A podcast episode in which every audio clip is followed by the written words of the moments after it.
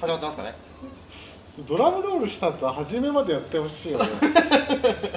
はい今日も警官ドラムロールから始まりました、ゲームクリエイターズギルドはい GCG ラジオ会議室、会議室です。第今回シャープ 6?6 6ですね。ですねもう6ですよ。はい。あと1で7ですね。7 1週間ずっと聞いたできますよあキーセブン来ましたね。はい。あゲームクリエイターズギルドラジオ会議室説明をはいはい。川さんよろしくお願いします。はいまあ、のこの、えっとラジオはですねあの僕たち GCG ゲームクリアーズギルドが、えっと普段やってるような会議とか、えーのその様子を、えっとまあ、隠し撮りしてるみたいなコンセプトでやってます。でリスナーの皆さんと一緒にあの、まあ、いろんな企画を次のやる企画だったりとかイベントを考えていけたらなっていうようなコンセプトで行っております。はい。まあ、ゲームクリエイターズギルド自体がゲームクリエイターみんなで学び合っていこうっていうコミュニティなんでね。はいはい。はいもう会議もオープンでやってしまおうっていう風な形ですね、はい。はい。今回も6回目やっていきますよ。やっていきます。はい。自己紹介から改めていきますか。はい。はい、えー、とゲームクリエイターズギルドの、えー、MC まこちんです。ブエナスノーチェス。そして、い、いつもと いつものやついただきましたね。はい、はい。ゲームクリエイターズギルド主催の宮田です、はい。本日もよろしくお願いいたしおます。願いします。いやー金ちゃんがついに 仮想大賞をついに引退しましたよ、はいはいはい。うん。多分まあもう想像してたと思うんだけどこのお題、はい、そろそろかなってあなたますけどあれ詳しく見てないんですけど香取君が引き継いでいくんですか？そうそうそうそうそうそうあそう。あのな実際僕の番組見てないんだけど、はい。をあの金ちゃんが、はい。それこそ普通に番組に進んでいく中で、はいはい常連の方がいるんですよねもう第1回からずっと出てきて、はいはいはいその人が出てた時に、はい。ふと今日で僕も最後だからねみたいな感じ いきなりいきなり。引退宣言。そう途中の全然最終版とかじゃなくて、はい。終盤のところで、はい。もう離れてるからこそ言える間もあるよねみたいな。今日で最後からよろしくねみたいな。え みたいな。はいみんな騒然ですよ。そうですよね。えそこで発表すんのみたいなうん。じゃあ香取君ピンでまたなんかあれなんですかね、ふたもう一人また新しい人入ったりするんですかねそれともいやどうなんだろううね、ん。えでも金ちゃんの代わり入れないでしょ。そうっすよね、う後から入る人も緊張しますよね、んうん。重荷が。重荷がすごいね。香取君もすごいよね。これ仮想大賞を見てる人たち今どれくらいいんの？ある時から見なくなったっす僕もね見てなくなっちゃったけど、うんでも知ってはいるよね。もちろんもちろん。今若い人たちも知ってんのか仮想大賞。どうなんですかね。あでもやっぱりうん。面白いですよね。見見ればめちゃめちゃ面白いと思うんですよねあれ。仮想大賞みんなどうどうなんだろうね。みんなお若い人たちは仮想大賞見てる？あ見てるって。見てるのか見てるってうなずいた人が一人とあとガン虫が2名でしたね。なんだこの部署この部署何なんだよ。でも見てる人もいるんですよ、み面白いですからね。面白いですよ。仮想大賞あのなんかモグラだって仮想大賞に出れる。そうですよね。だって、うん。仮装してるもん。うん。ペットボトルで。はい、はいモグラもうやんない方がいいって言われてましたけどね 外部の人からも言われたですね。そうですね。もうやもうやんない方がいい、うんもういいんじゃないこすりすぎてる。あ新博士さんが。はい。おお見てます。新博士さん。新博士さんが。ありがとうございまおす初じゃないですか？そうですね。新博士さん全然バスバシコメントくださいよ。お願いします。はい。新博士の名前がすごい。新だね。ニュー博士だから。そうですね。どっからどっから来たんだろう。あれですかね仮想大賞ユーザーですかね。そうそ仮想大賞の話をしてると聞きつけて。寄ってきたんですかね。リアルタイムでこううん。一緒だっつって、はい、今日はロープリングトークなななんか準そうそうそう備してましたよね。そうちょっと仕込んでて。仮想大賞だでした？仮想大賞じゃないですね。もっと。あのプライベートに根付いたやつで。あ本当？仮想大はい賞じゃなかったか、あのー最近やっぱりその土日とかって、はい。まああんまりこう外に出るのはばかられるみたいな、はいなるべはい。はいくステイホームみたいな感じでやってるんで、僕最近料理をしようかなと思っててなるほどなるほど。はい、で僕お肉好きなんですよね。うん。でお肉を、このスーパーで買ってややってみたんですよ、うん。でこちらなんですけど。よ用意してる。こちらなんですけど、はい。あのまあ、カセットコンロでフライパンを置いてるんですね。うん。でこうお肉を用意してやったんですけど、上がまあ牛で、あのこれが、えージンギスカンなんですね、はいはいはいはいはいジンギスカンバリうまいっすよ。ジンギスカンバリうまい。美味しいでしょうね、でこれがうん。エシャロットなんですけど、うん。はい。これをこう食べながらうん。一人でビールを飲み。で で、まあ、外とかでやんないお店とかでもやんないんで、うん。いつでも寝れるんですよねもう眠くなって、はいはい。はい。そのままパッて倒れて煙もくもくになるんだこれ。それが、うん。外で食べる感を出すために僕、うん。窓ガン開けにしてたんですよ。玄関もバーって開けてて。それでこうやってたんで、うん。まあまあだったんですけど、うん。やっぱ床とか、うすっげえ滑っちゃって。ぬるこうやっぬててもるぬるぬるになっちゃうはい確かにはいやっぱなんかこういうのをたまにこうやったりすると、やっぱ外で、まあ、あの公園とかでね、うん公園とかまあ川とかでやったりするのもうんあれなんですけど、まあ、こういうのもこう一人でこうやるのもおつなもんですねはいはいはい、は焼肉結構人焼肉やる人も増えてるよね家とかで、そうですね、うん。まあ、今回はその焼肉にも関連するゲストが来てる。そうですよ。ですよね。はい。はい、まあ、まだちょっと早いかな、そうですね。もうちょいかな、はい。まあ、オープニングトークはありつつ実施時の近況トークもしなきゃいけないし、そうですね、はい、焼肉の話なんか広ひ広がるかな？広がんない。そう皆さ何食ってるんですか？皆さんその食生活がうん。昼パッていなくなるじゃないですか、うん。昼飯食いに、うん。あいつも何食ってるんですか？昼いつもいなくなっちゃうで、はい。い、つも汗だくで帰ってくるじゃん。うん激辛担々麺作ってんだよね。あそうなんですね、毎毎日ですか？まあ毎日じゃない。激辛担々麺か激辛カレなるほど。を食べてはい汗だくになって帰ってきてることが多いかな、あうん。あカレーかラーメンなんですね。激辛担々麺めちゃくちゃ美味しいんだよね。あこの建物内に入ってあるあるある。サンシャインにある。激辛担々麺が超美味しいんだよね。でいつもお腹痛くなっちゃうんだよね、今今はあれずっと家は豚汁食べて豚汁、る自分作るんですか？うん。うんえー、材料一からですか？一から一から。やばいっすね。やばくもでも なんか冷凍とかあるじゃないですか。いやそこまで料理するイメージなかったんで。本当料はい。理めちゃくちゃするよ、あそうなんですね。うん。フライパンめっちゃ持ってる すぐフライパン買いたくなっ形から。もう形から入る。あの鉄のフライパンの重い。のフライパンっていうのは、えもうあの受注生産で、はい。結構1か月2か月待たなきゃいけないんです。よそれで肉を焼くとうまいっー、うまいですてね。いうやつがだから焼肉とかもそれで焼くとめちゃくちゃうまい。えすげえ分厚いので肉がめ、火がめっちゃ通るんー、だよ、はいはい。温度が落ちなくて。っなるほていうのを作って、どはい。肉を食ってる。っていうのがまあこの話確実に広がんないね。広がんない。ちょっと頑ゲーム張ったけど。関係ないけどすげえ頑張ったけどすげえ無謀なので、はいちょっと GCG の近近況をそうですね。見つめますか。今週は結構これもまた仕込み的なのが多かったですかね。そうですね。来週からまたイベントが続々入ってて、はい。週2回ぐらいイベントが入ってくるので、ぜひ皆さんお楽しみっていうところが、あーまあこの後の最後告知とかもさせてもらいますけどって感じですね、だから今回イベントに関連したゲストでもあるんでよね。なんですすよね。で特にはもう来週はが2月の一発目のイベントなのかな、はのに関わるゲストが今日来てもらってるような感じですね、うん。い、なのでか金ちゃんの仮装大賞うんはい。一人焼肉。白焼肉。激辛担々麺はい。をつなぎ合わせるはい。ゲストは何かっていうのを皆さんぜひ想像して、全てそれにつなぐ、うんネクストコナンズヒントが 出てますけれども、ははい。いそうだね。でも告知を最後にするとしてはい。今週の新宿それくらいかな？まあお休みもあったそうだね。今週は、まあ、あと、結構まあ部署内では結構 VR とかの話がちょこちょこ出てきてそうですね。ますか VR を今ガツガツいろいろと話が出てきてますね、うんうん今ちょうど今日から VR 映画祭も始まってるんですよね。日本のやつで。1週間やってるのかな、うんうん。そういうのもあったりしてますね。結構新しい技術とかそういうのをどんどん取り入れていこうとそうですね。してるような。VR のクリエイターさんのコミュニティもどんどん作っていくので、うん。なんか興味ある人はぜひどんどん乗り込んできてほしいですね。そうですね。全然なんかコメントとかでも僕これやってますみたいなのうん。全然欲しいですね、うんぜひ皆さんの飯テロもいただければ、JL さんが、うん、はい。焼肉飯テロがあったので、はい。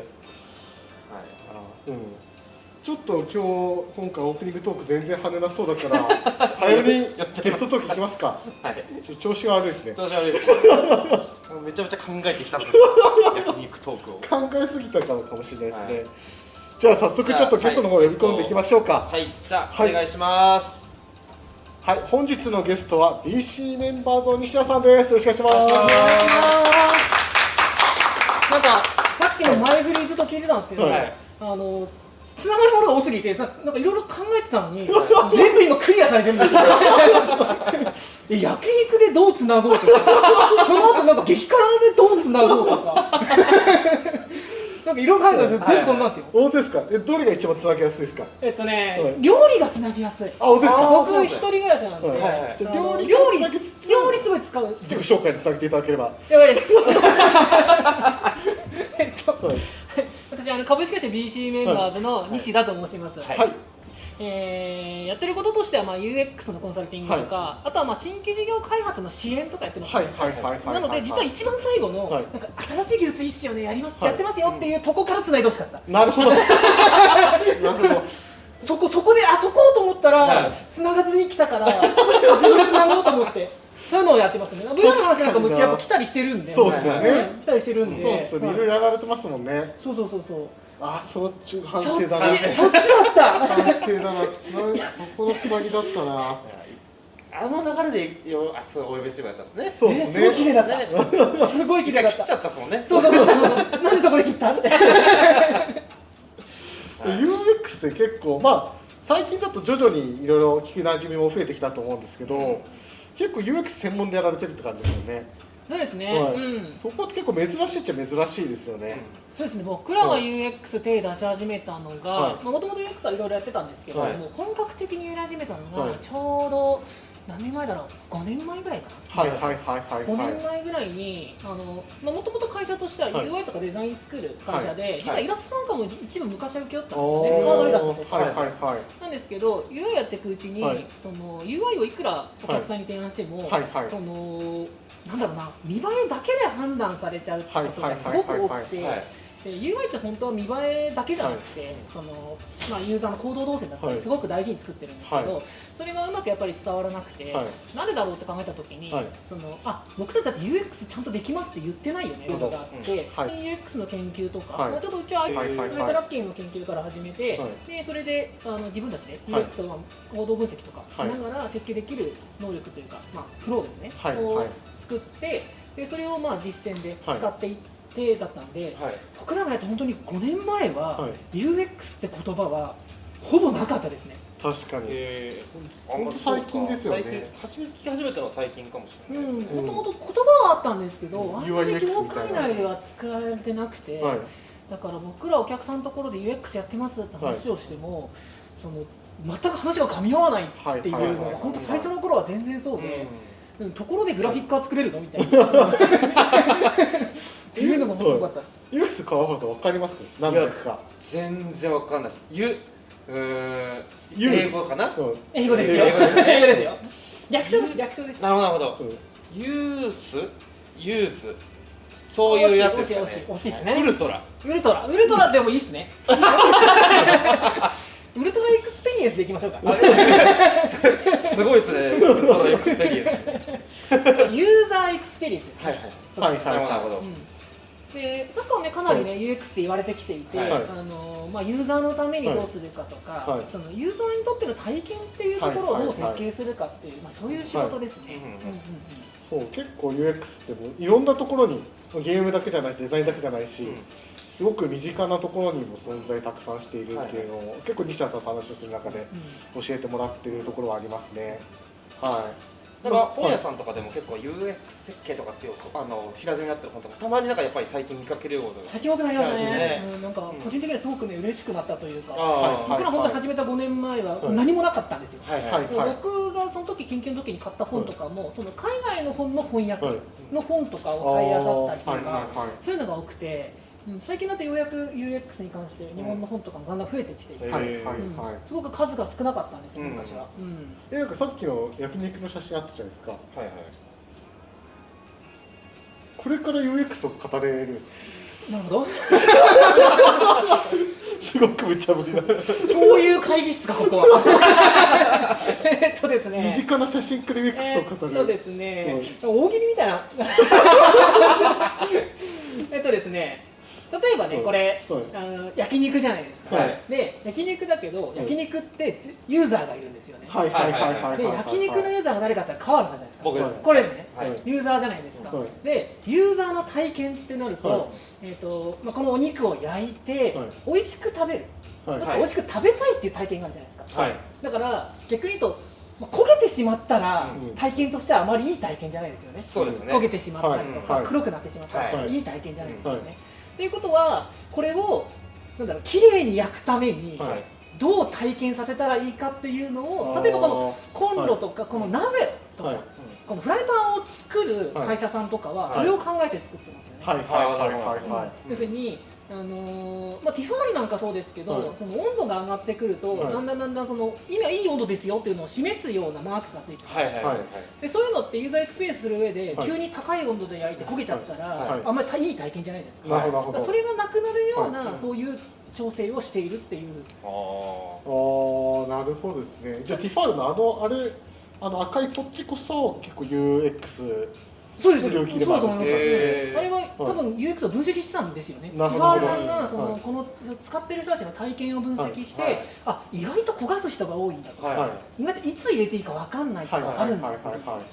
でそれを示すためはい。に多分あのマークをつけてはい。っていうのが、まあ、デバイス以外にも結構いろいろありますけど、はいうんはい。そういうのが増えたりとか、あと焦げつかないとか多いですよね。うん。なるほどなるほど。あのテフロン加工なんていうのも、はいあのはいはい。やっぱ焦げつかないようにするために、はい。で焦げると体験良くないじゃないですか、うんはいはいはい。うん。だからそれを加工するためにテフロン加工があったりとか、すごいですね。このお肉もこのサイズで売ってたんですよバーって。うんこれこのちょうどいいこのサイズで切ってるのも UX ですかね。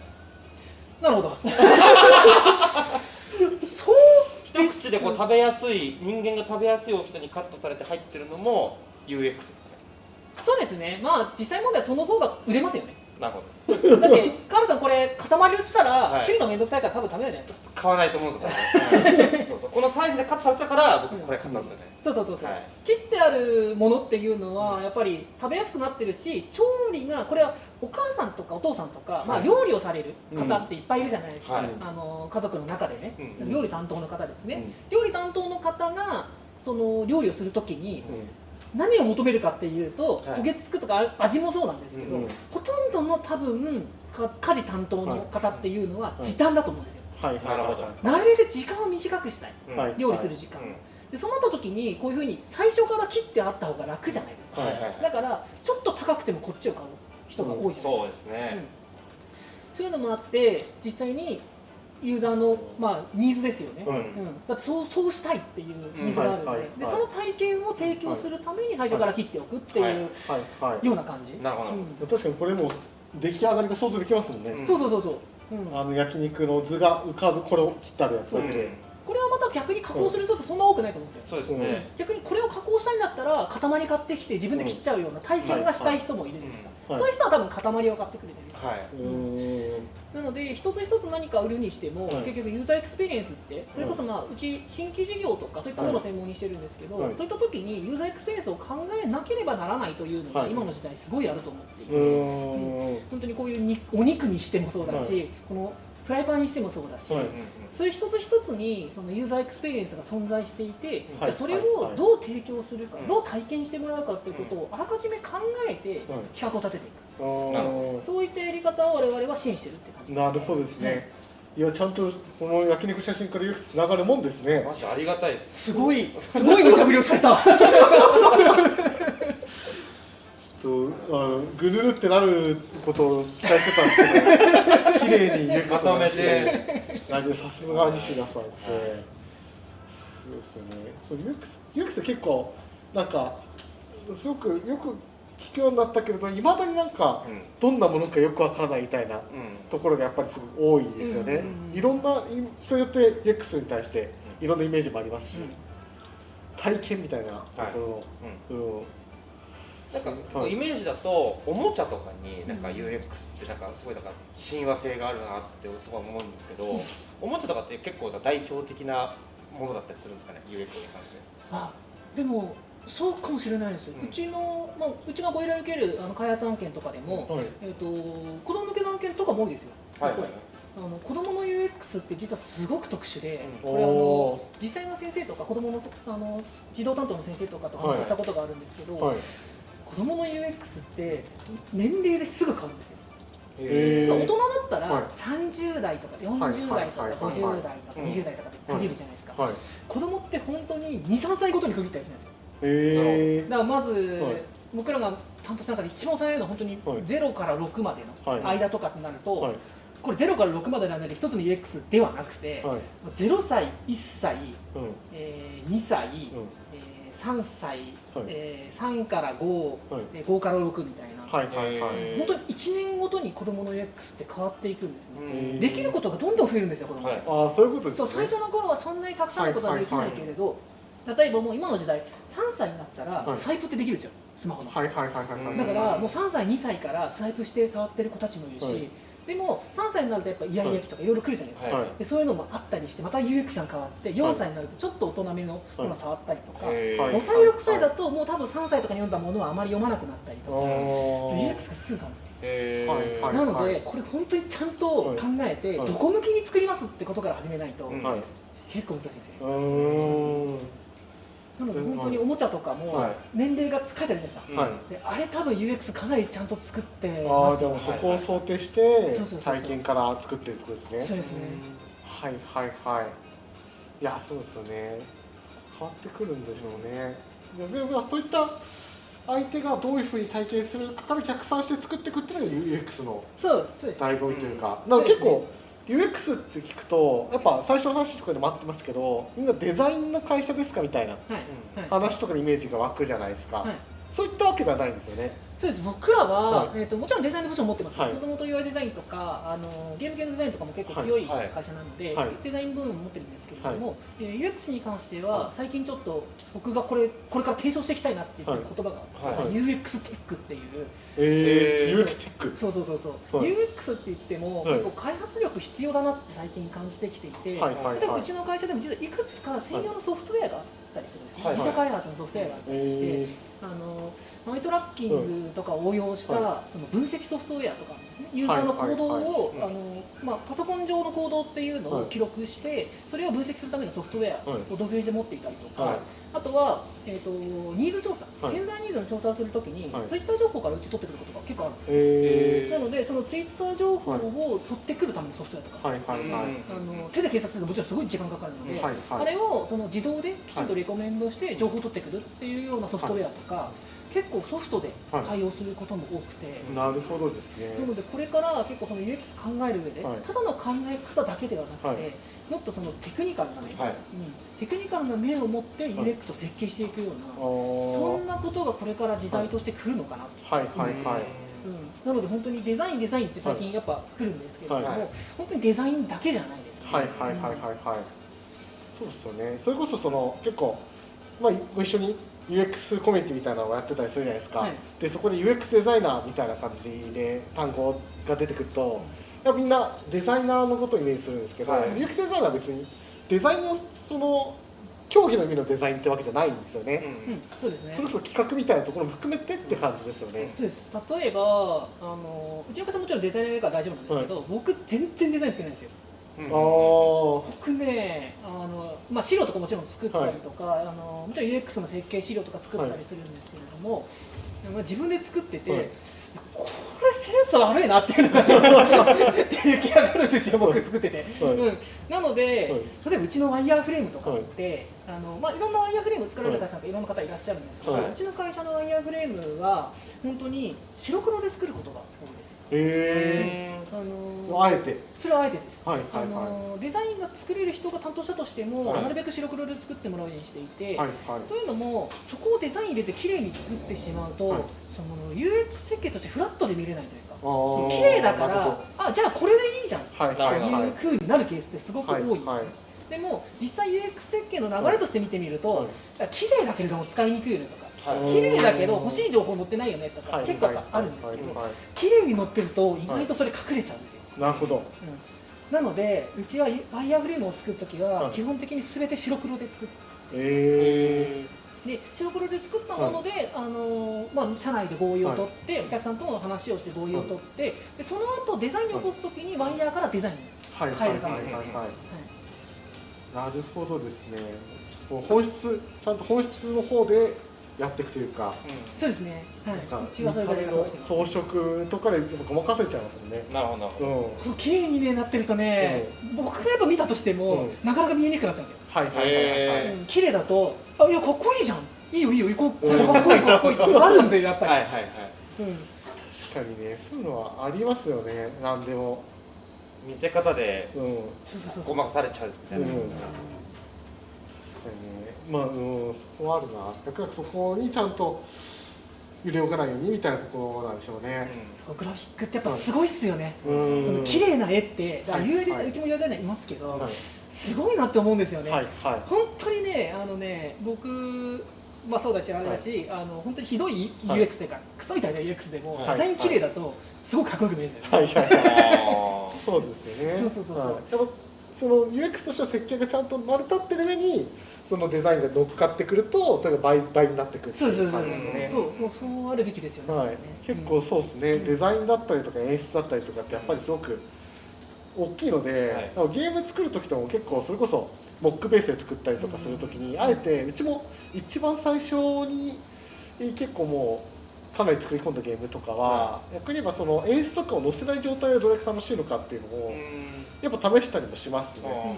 その数字だけとかあ演出とかがない本当の状態でそのキャラクターの絵とかもないですよ。はい。四角と四角が殴り合ってるみたいな話でそれで面白いのかどうか。うん逆にそこで面白くなかったらもうゲームとしては面白くないから、はい。そこの上側がどんな綺麗になってもそこまで跳ねないというか本質の面白さが欠けてるからっていうのはあったなって今になって確かに振り返って思いますね、うんうんうんうん。うん。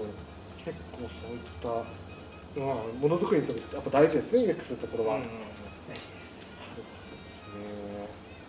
奥深い。結構だから、えっと個人的にはあのゲームの最初序盤のチュートリアルのとことかって、うんもうまめちゃめちゃに UX かなと思うんですけど、うん。そ意味合ってますかね？あのチュートリアルのあの操作方法とかを、うん。ちゃんとこのゲームの内容に沿ってストーリーに沿ってやっていくとかあるじゃないですか、あれですごい UX 感じるんですけどうん。どうですかね？あ合ってると思います。あああったんです。あかの例えば、うん。僕らこれはユーザーテストをするときなんですけれど、ユーザーテストをするときに、うん。結構あの僕ら最初にはい。情報を出して、はい。その例えばミッションを与えることが多いんですねユーザーの方にはいはいはいはいテストするときに、あのただ5分間触ってくださいって言うんじゃなくて、例えばその会員登録をしてくださいとうか、ん。あとはボスと戦って討伐をしてくださいはい。とかっていうはい。言葉だけでの指示を与えるんです、でそれでやってもらって、はい本当にじゃあボス討伐までいけるのかとか、でま途中で迷わないかとかっていうのを見るんですけど、その最初にまず目的を与えるんですけれども、その理由としてはさっきおっしゃったように、はい。そのゲームって何も分かんない例えばテストの時何も分かんない状態で急に渡されて、はい。じゃあとりあえずやってっていう時間ってまずないと思うんですよ。必ずチュートリアルがあって何かちょ事前情報があって、はい。その事前情報をもとにい。ろいろ攻略をしていく、はい。これはまあはい。最近はゲームだけじゃなくて通常のアプリケーションでもそうですね。はい。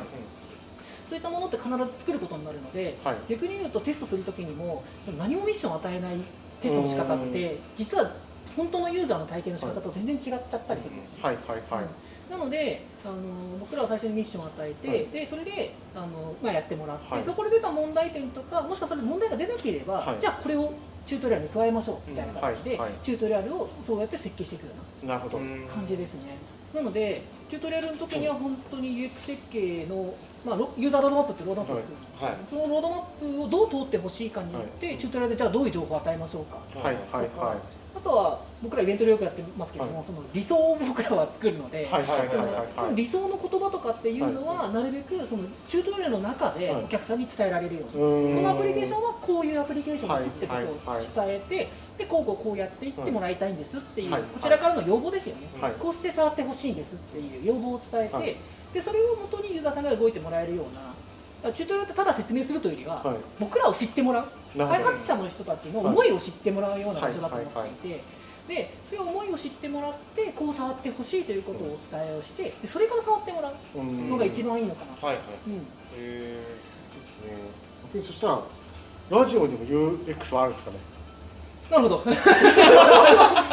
ラジオにも UX は存在しますね。お。お我々のこのラジオ会議室を UX 的にどう高めていけばいいのか。そうですね。まあ、見てくれてる方々いらっしゃるじゃないですか、はい。そう見てくれてる方々はい。がどういう体験をしたいかですよね、なるほ要するにこの,、はい。この番組を見て、はみんなはい。どんな気持ちになりたいんだろうみたいな、はいはいはいはいはい。そうそうそうそう。それこそ気軽に見たいんだったら、はい。焼肉ずっと話してもいいんじゃないですか。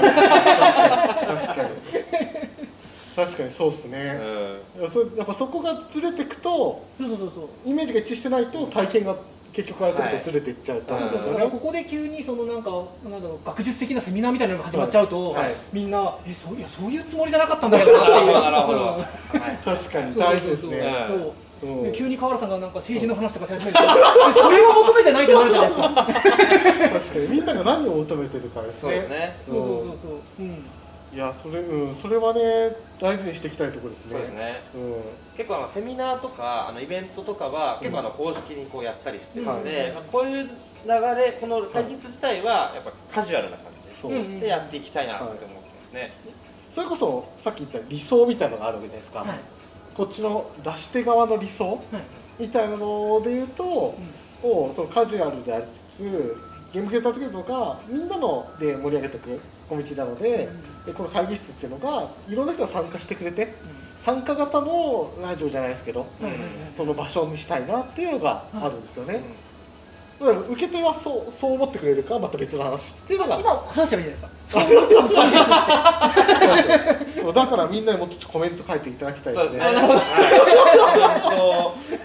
ガシガシ参加していただきたいです。よ、はいっていうのがやっぱあるので逆にそういったのを受けあのこっちの出し手側の理想とじゃあ受け手は実際どう考えてるんだろうっていうところを分析していって、そこの間に埋めていくっていうのが UX 設計みたいな。そうですねそうですね、うん。まさにそのそういう仕事ですねなるほど。うん。ちょっと我々もちょコンサルテーションしてもらいましょそうですね。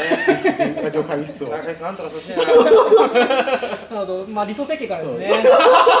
まあまあいかに焼肉につなぐか UX 的にじゃああの焼肉から始まったのは点数的には結構低いのかもしれないですね。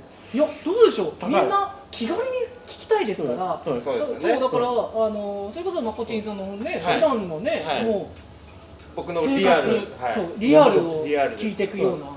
番組になると、ゲーム関係ないけど大丈夫でしたかね？大丈夫だと思いますよ。あ。大丈夫だと思います。もしかしたら最終的になんかあの家で待ってる人が出てくるみたいなことあるかもしれないです。け どいや昔あの焼肉奉行ってゲームあったの。こう焼肉をちょうどよく焼いてお客さんに食べさせていくみたいな。知ってるそれ。わかります？知ってる知ってる。あのいいいい感じに焼かないといけない。そうそうなんですよ。そうそうそうそうなんですよ。あれお客さんがちょうどいい感じで焼肉食べたいっていう理想ですはいはいね。そうそうそうそうそれをこう焼いて食べさせてあげるっていう。あれ？結構難しいですよね めちゃめちゃ難しかった。めちゃめちゃ難しかっあれ？あれ難しかった、でも焼肉めちゃくちゃ難しいですよねた。はい。みんながやってる焼肉は結構あれイージーものなんですよなるほどなるほど。もっと本気の焼肉はもっとレベルでめちゃくちゃたくさんあるんですよね、はいはいはい。ホルモンが特にめちゃくちゃ難しくて、ああなるほどえーなんか前ハードモードのお店に伺わせていただいたんですけど、はいはいはいそのもうメニュー表に紙があって、はい。えーこのホルモンは網のこの場所で焼くって言ったら、ええもう場所決まってる全部決まってるんですよ。焼く指示があるんですよ。マジ？なのでいつも適当にブッて焼いてたじゃないですか、はあれ違ったんですよ。あれ初心者モードだったんいですよ。ど。本気はもう全部決まってて、はい。どのタイミングで食べるかとかがええすぐ設計されてる、それくらい奥深さがあるんですよね。焼肉。焼肉。いええ食べる順番とかももしかしたらお店によってあるかもしれないですやなんかねそのお店さんの店主さんが言うには、もうこの人は何を食べるべきっていうのがあるらしい。もう俺多分知ってる方は知ってる方だと思ういると思うんですけど、はい。い、やめちゃくちゃなんか有名店らしくてもう店主が顔を見ただけでわかる。顔を見ただけでもう牛をさばきまくってるから、はい顔を見ただけでどんな内臓をしてるか。どんな健康状態をしてるかがつぶさに分かるからこの健康状態この内臓だったら、はい。あなたはこれを食べるべきって全て分かるすごいな。焼肉のプロ中のプロの店はそこまで行ってるっていう。焼肉ソムリエ。ソムリエもうなんか肺とか黒すぎてなんか薬処方されるじゃないですか。後ろ角の粉煎じた粉これは危ない。体にいいものを。いいものを。えー、牛の糞を、ま、牛の糞を全自たものにした。これを飲みなさい、まあこれ出す。先に言わないでほしい。いや分かるらしいですね。えもうさばきすぎて牛をさばきすぎて見ただけで人も分かるー、頼んじゃダメなんですかね？いや牛タン食いたいんですけどみたいとあ全然それもあ食べちゃ大丈夫ですこれ食いてえっすみたいな。なああは大丈夫です。うん。でもて店主さんはこの中に。そうそう。うーん。違う。んだと思うんだけどねみたいな。うわいいんじゃない？みたいな。感じですね。焼肉意外と引っ張りますね。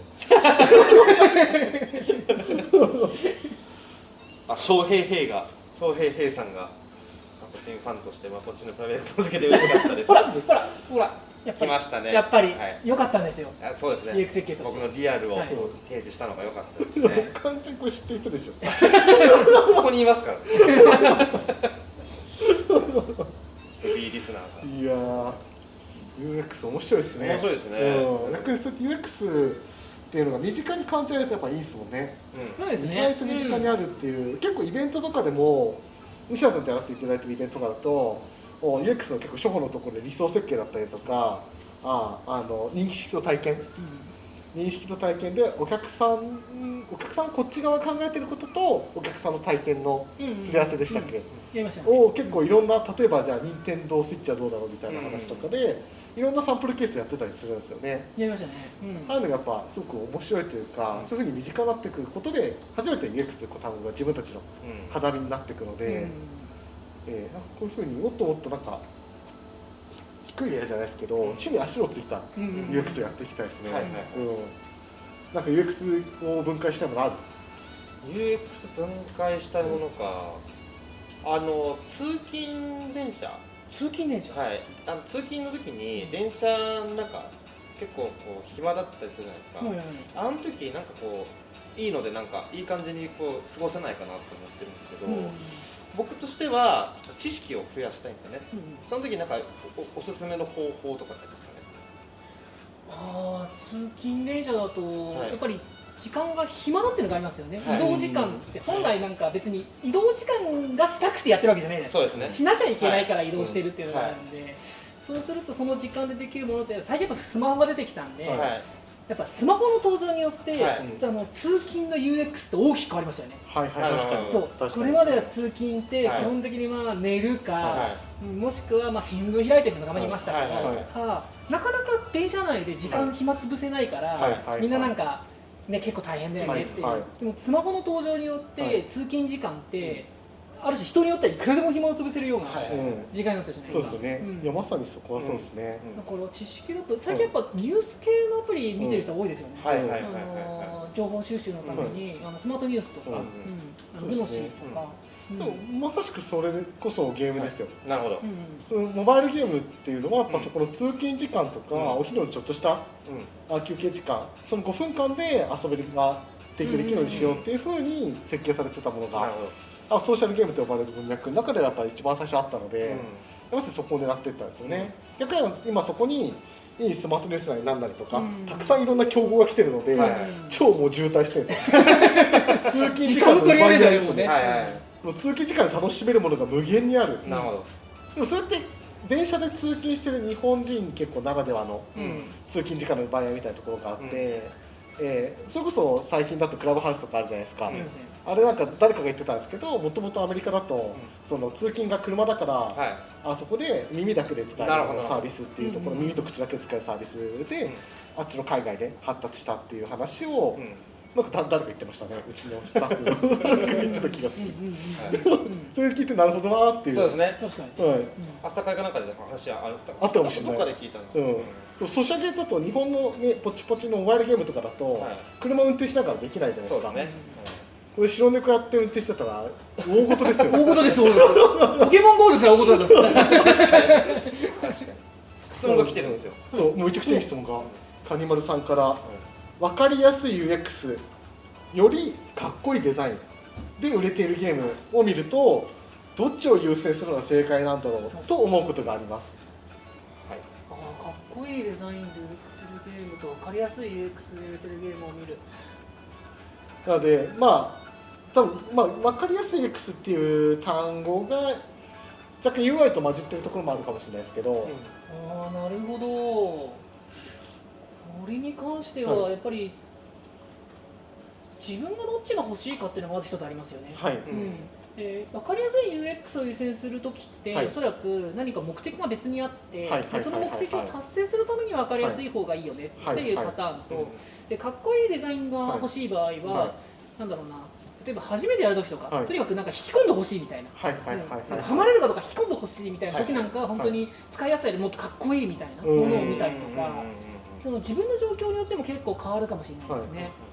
デザインとかはまあ UX の一部っちゃ一部ですからね、うん。逆に言えば例えばこの質問の意図に沿ってめちゃくちゃデザインがいけてるけど UX 的に最低なものみたいなのってあったりするんですか？めちゃくちゃデザインがいけてるけど UX 的に最低なもの。デザインがいけてるとは言わないのかもしれないですけど、例えばそれをちょっと言葉を言い換えるとグラフィックはめちゃくちゃいけてるけど、はい UX にはなん全然体験としては。ああなるほどですね、はい。例えばゲームで行くんだったら、は例えば、はい。あのクソゲーオブザイヤーに出てるやつ。なるほど。最近多いですよね。はい。はい。あの最近のゲームって、はい。そのグラフィック面で、はい。そんなにひどいことってないじゃないですか、はい。はい。はい。正直言って、はい。出来もちゃんとできてるし、はい。ある程度作ってるし、はい。けど、はい。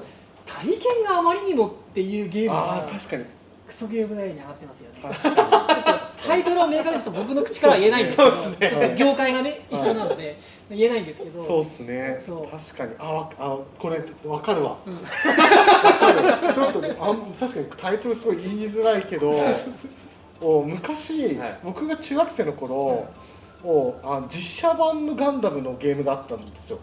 プレイステー。それとかはもう当時のプレイステーション1だったから、はい。技術系最強ですよ。ー、はい。まだそんなポリゴンで綺麗なポリゴンだった 3D 映像で、はい。えーゴリゴリした作品ってまだまだそんな多くなかったというかなかったんですよ。初めてこんな滑らかな 3D でガンダムが動くんだっていうのをあパッケージで見て、はい。これはやばいぞと、半端ない、はい。CD2 枚分か3枚分で,、で結構高くて、はい。これはもう買うしかないでなんでそれこそグラフィックは最高なんですよ。ーなるほグラフィックは最上級。はい。当時の。はい。でゲームとしては、はい。ものすごかったですね。あのディンディンって。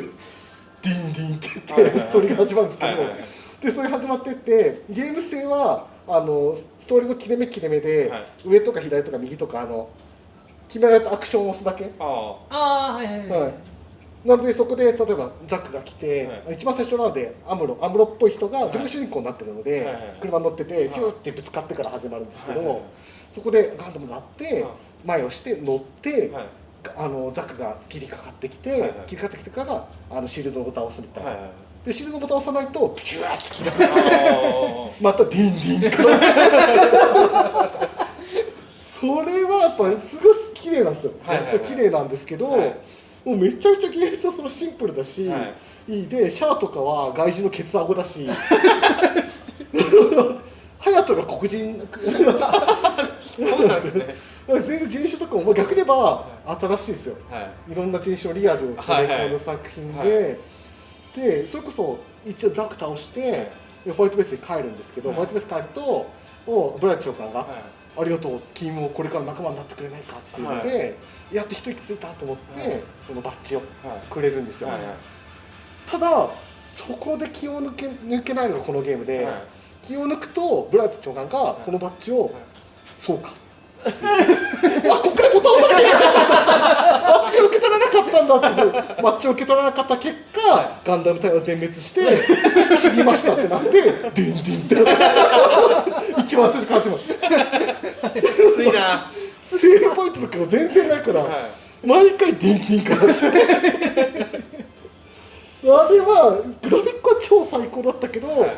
ゲーム性としてガンダムを体験したいっていうやつとしては、はい。あのそのお客さんが求めた体験とはちょっと違ったなっていう、シャアもケツアゴだし、はい。はいはいヘルメットがなんか段ボールで作ったのかみたいな。ヘルメットしてるしなんかすげえ途中で終わるし、えランバラル倒してはい。ガルマが死んだぐらいで終わるっていう、序盤の序盤ですね。3, 3回ぐらいバトったぐらいで終わりなんですよ。実写だから宇宙に行けなかったんじゃないですか？そう実写で綺麗すぎたんですよ。お金使いすぎて。はいはいはいはい。全然そうなんで終わった俺ここで終わったのって結構びっくりしたんですよ。だから最初のバトルが終わってちょっと進んだぐらいで、はい。ディスクを交換してくださいみたいな。あおや俺ってディスク考えるとこれ足りないんじゃないみたいなっていうのがちょっと参考にしていただけると。あはい。なのでデザインがいくらデザインとかグラフィックがいくらどんだけかっこよくてよくても UX とかけ離れてる。それ分かりやすいというか、お客さんが体験したいのとかけ離れてるとそ最終的にはいい体験にはならないと。いうか求めてる体験とは違うから、あんまりいい評価にならないこともなるほど。多いですよね、はいっていうふうな話として、ういやまさにむしろゲームが重いんじゃないですか？むしろ、うんその一般のアプリってなんかデザインがすげえいいけど体験が全然だよねっていうのって逆に言うとそんなに多くない気もするんですよ、うん。目的が決まってるから、はいうん。大体こういうのだよねっていうのが決まってる、うん。けどゲームはすごい多い気がするんですよねやっぱり、はい。普通のに比べて、うん。そのグラフィックめちゃめちゃいいけどっていう、うん。特にあの PS4 に入ったあたりからとか、はいはいはいあのはいはい 3D とかに振りすぎて、うん。そのストーリーペラペラなゲームが結構出たじゃないですか、ですげえなんか本当に3枚読み4枚組なんだけど、はい。あのなんだったら1日ゲームしたらもう4枚終わっちゃったんだけどっていうのもうんあったりしたぐらいなんで、うん結構だから最初に UX 設計とかがブレちゃってるとそういったことになりがちですよね、なりがちですよね、とにもかくにもなんか綺麗なものを、うん。すげえものを詰め込めば、はい。はい。ゲームとして面白いんじゃないかっていうふうになる、と思っちゃうんだけどそうはならない。そうはならないんですよね、はい。逆に言えばそれこそ最初にさっき西田さんがやってたその見た目の豪華さに騙されちゃって、えーあれ結局これのゲーム何なんだっけみたいな多分ね開発陣みんなね、はい。映像めっちゃ綺麗だから、はい。これめっちゃすごいやろ、はい。これめっちゃ売れるよ、はい。こんなグラフィックないもんって絶対あってなるんですよ、うん。中では。でも売ると違うんですよ、体験体験との認識がやっぱずれちゃうと、そうですよね、そうですねでも結構これはあの回答になってるんじゃないですか。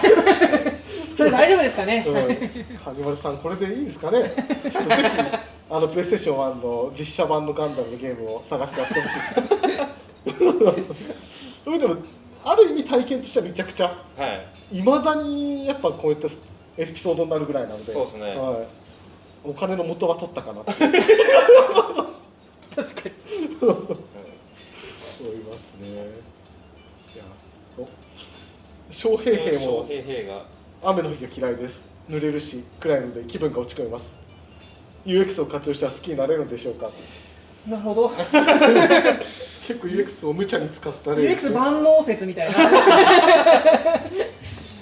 まあやっぱり、はいこれはちょっと UX なんかどうかわかんないですけど、はい。その雨の日が好きか嫌いかって、はい。その雨の日に昔した体験とかにもよりますよね、ああなるほど。そうそうそう雨が好きって人って、はいはいはいその雨の日にいい体験とか面白かった体験をした人って、雨が好きって人いますよね、うん。で雨の時ってやっぱりなんだろう外に遊びに行きたいのにはい。外に出ちゃいけませんとか、はいはいで雨だからあのスケジュールを延期しましょうとか、はいはい。遊園地はまた来週ねみたいな、はいはいはい。うん、そういうことって多いじゃないですかみんな、はいはいはい。そうなるとみんなその雨嫌いになりますよね。確かに、うん。そうにそこはやっぱ考え方というかあれですよね。子供とか雨の日で喜んだりするじゃないですか、はいはいはい。でも結構濡れちゃいけないと思うと雨の日って面倒くさいですよね、うんでも逆に濡れていいと思うと、ん。全然気持ちよくなったりして、それこそ「ショーシャンクの空にごっことか。するともう全然雨めちゃくちゃ気持ちいいうわいやこの「ショーシャンクの空に」ができたっていう、そうそうそうするとね、本当に雨好きになるんじゃないですかね、はいはい。うん。うん、雨を楽しんでみるっていうのは一つ一ついい体験ができれば、はいもしかしたら好きになるかもしれないですね、UX 話しか分かんないですけど確かわかんないですけど。ね僕思うのが、あのかっこいい傘とか買ったらそれよく言いそうそれを使いたいから雨の日が楽しくなるみたいな、はい。楽しみにむしろするぐらい。その傘さしたいみたいな。そうそうそうそう。はいはいはい。これ UX ですかねあるかもしれないですねそれね。それ傘を作るときの UX ですよね。確かにあの傘職人が考える UX ですよね。そうそう傘作りなるほどの係でなるほど。す要するにかっこいい傘いい傘作ったらどうなるかって、雨の日が楽しくなるかもしれない、はい。はい。雨の日を楽しみたいと思ってる人がいるかもしれない、はいうん。でそういう体験をしてもらいたいみたいな、うん。はいはい。雨の日が好きになってもらいたいっていう広告をつけて、うん。マナーを作ればいいんじゃないですかね、なるほど UX これざこれが UX ですね。まあ、何でも UX になるんですよね、はいで UX 大喜利みたいになってるんですけど。お客さんがいて体験があればそこには UX が存在するので、そこの設計はできるっていうところ、うんなのでそれこそ今度やるイベントもう結構変化球で使ってるじゃないですか。そうですね。UX を就活にも使えるんじゃないかっていう。はいはいはい。結構あのこの辺厳密な人がいたら怒られるかもしれないけどそういうもんじゃないでしょみたいな、うん。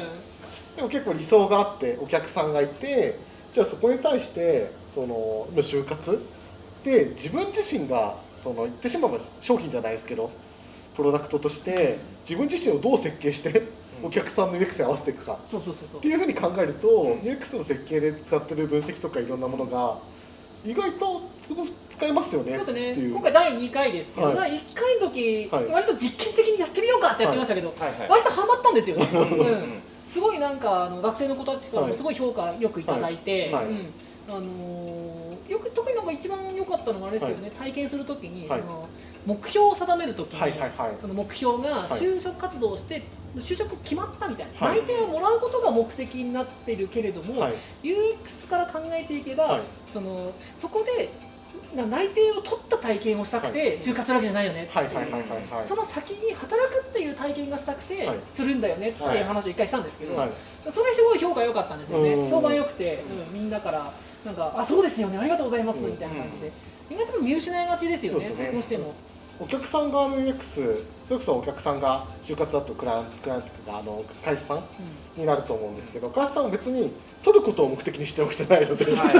そうその後に活躍してくれる人を探しているので、そこのつなぎ込みですよね、うん。なので結構そこら辺ですごくあつながるところがあるし、うん。でまあそれこそものづくりって理想に向けてどういうふうに設計していこうかっていうので分解していくわけじゃないですか、でそれぞれあの自分がどういうふうな状態になってたいかっていうのがみんなの中にもあるはずで、じゃあそれを UX のあのテクニカルなところ技術でいろいろと分解していけると意外と自分自身をどういう商品にするかというか、どういうふうに体験してもらうかっていうところが作れるよねっていうふうな話ですよね。結構これ面白いと思ってて、UX で考える就活。そうそうそうそう。まあ就活だけじゃないですキャリア全般そうですね、はい。うん結局誰人って別に勝手に仕事をするっていうのはないわけじゃないですか、経済活動的には誰かが求めてくれる、自分が作ったものだったり自分自身を。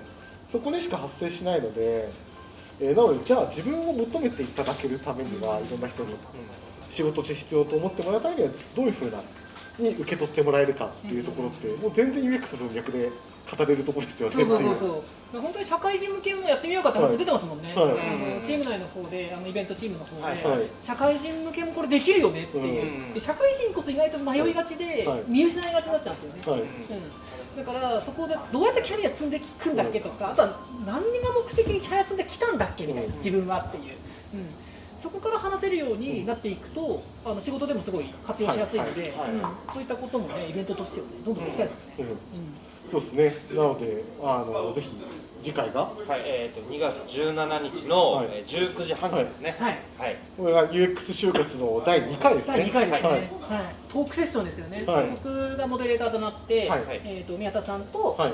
えうん。あと親君かな？親君ですね。親君に学生代表として出てもらって、でそれで、まあ、UX のこう活用していきながら、はい。僕が皆さんにこうヒアリングをしていくような、はい。そういった回になってますね。そうですね。これが UX の実際のあれでいうまたそこもあ技術につながってる感じですよね。そうですね。市の場調査じゃないですけど。うちの UX 設計フローっていうのがあるので、はい。そこの中の調査フェーズっていうところを使って今回進めたはいはい。感じですね。でもこれ会社側としてはい。調査される。そうです。側として実験してみよそううそうそうっていう。感じ掘りまくってねあの、チみんなチートしちゃおうみたいな、全部引きずり出してしまおうっていう、はい。そういう回ですね。これは全然あの第1回目聞いてなくても全然そうですね。大丈夫全然問題なくね、はい。入れます。はい。はい、そうです。ねで第2回からでもいけますので、はい。えーぜひ皆さんあのちょっと興味あるなっていう人は見てもらえれば、はい。で逆にまあ就活生向けではあるんですけど、まあ、キャリア考えるのヒントになると思うので、まあ、冷やかしでも何でも来ていただければって感じですね、はい。結構今盛況でかなり人数結も構結構なんですよね、はい。今。びっくりしましたこのなんか人数前前回何人いましたっけ？えっとね前回はねうん。60ちょっとぐらい。ああーはい多いっす、それ全然多いっすよ。あ本当ですか？はい、もう86名。86はい。お多すぎじゃんまだあと1週間あるんですよね。86も来てるんだ。いつも最後書き込みでね2 3 0人ぐらい増えたりするんで、そうですね。100超えるかもしれないですね今回ね。これかもしれないですね。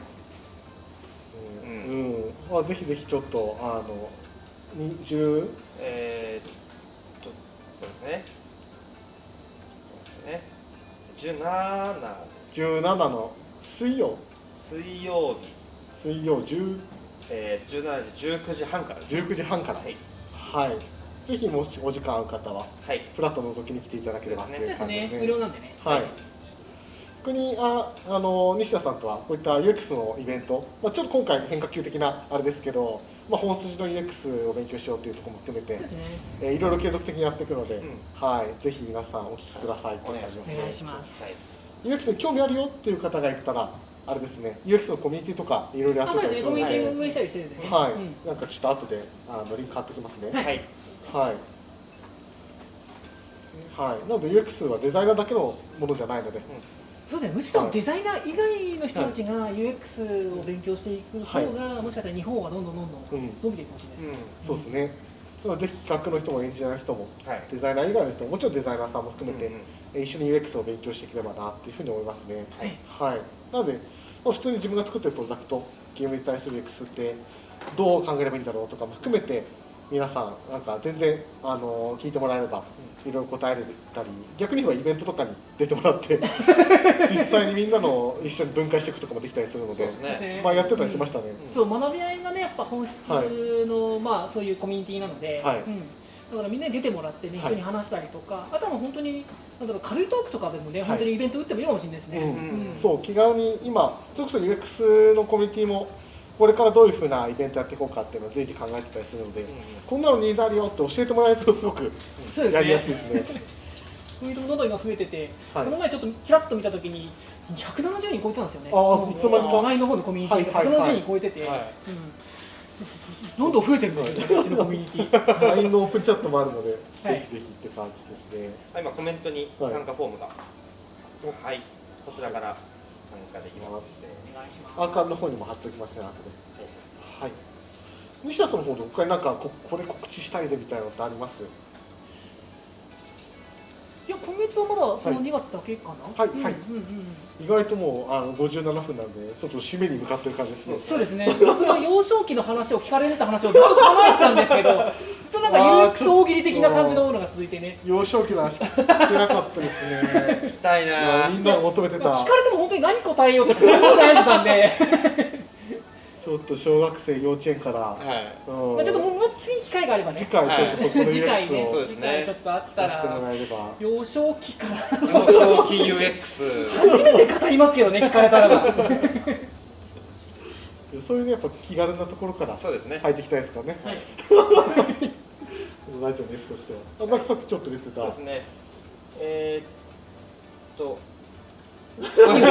う一回いきます えーあイベントの告知ですね。一応あのれ5日じゃないよね。変わったよね。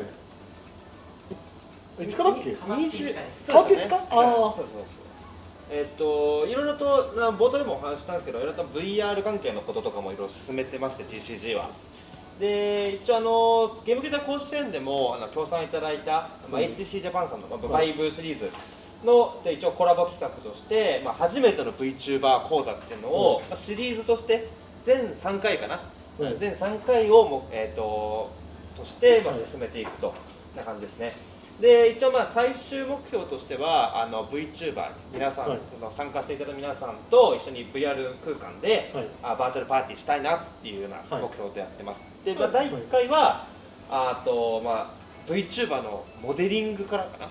モデリングから？で第2回かだから逆に言えばもうこれってあれですよね。まあ VTuber とは言ってるけど、じゃあゴリゴリ配信しようよっていうか、どっちかというとバーチャル上でうん。自分のアバターで、まあ、会議したりとか話をしたりとか、コミュニケーションしたりとか、まあ、配信するもよしだし、いろんなことをする結構あの今後多分バーチャル上でアバターで、うん。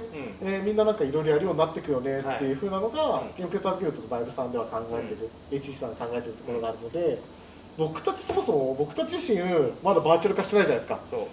まだね未完全なんですよ僕。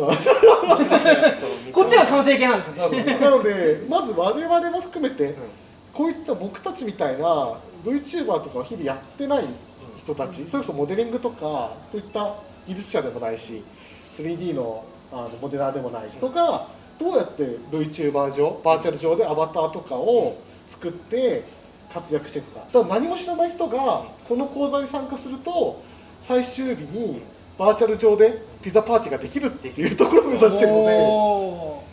すごい。はい、もうだからそのバイブとかそこら辺の規制を持ってない方でもとりあえず参加してみようっていう感じですね。すごい。本当もう空手で参加してもらって大丈夫です、うん。PC さえあればっていう。そうですね。技術もなくても大丈夫っていうのから敷居を下げてやってみようっていうところですね、VTuber 結構身近な存在になってきてますけどやっぱりこの始め方が分かり分かんないって人は結構まだまだ多いと思うんで、そのあたりのあと始めたい方とかそうですね。におすぜひおすすめの。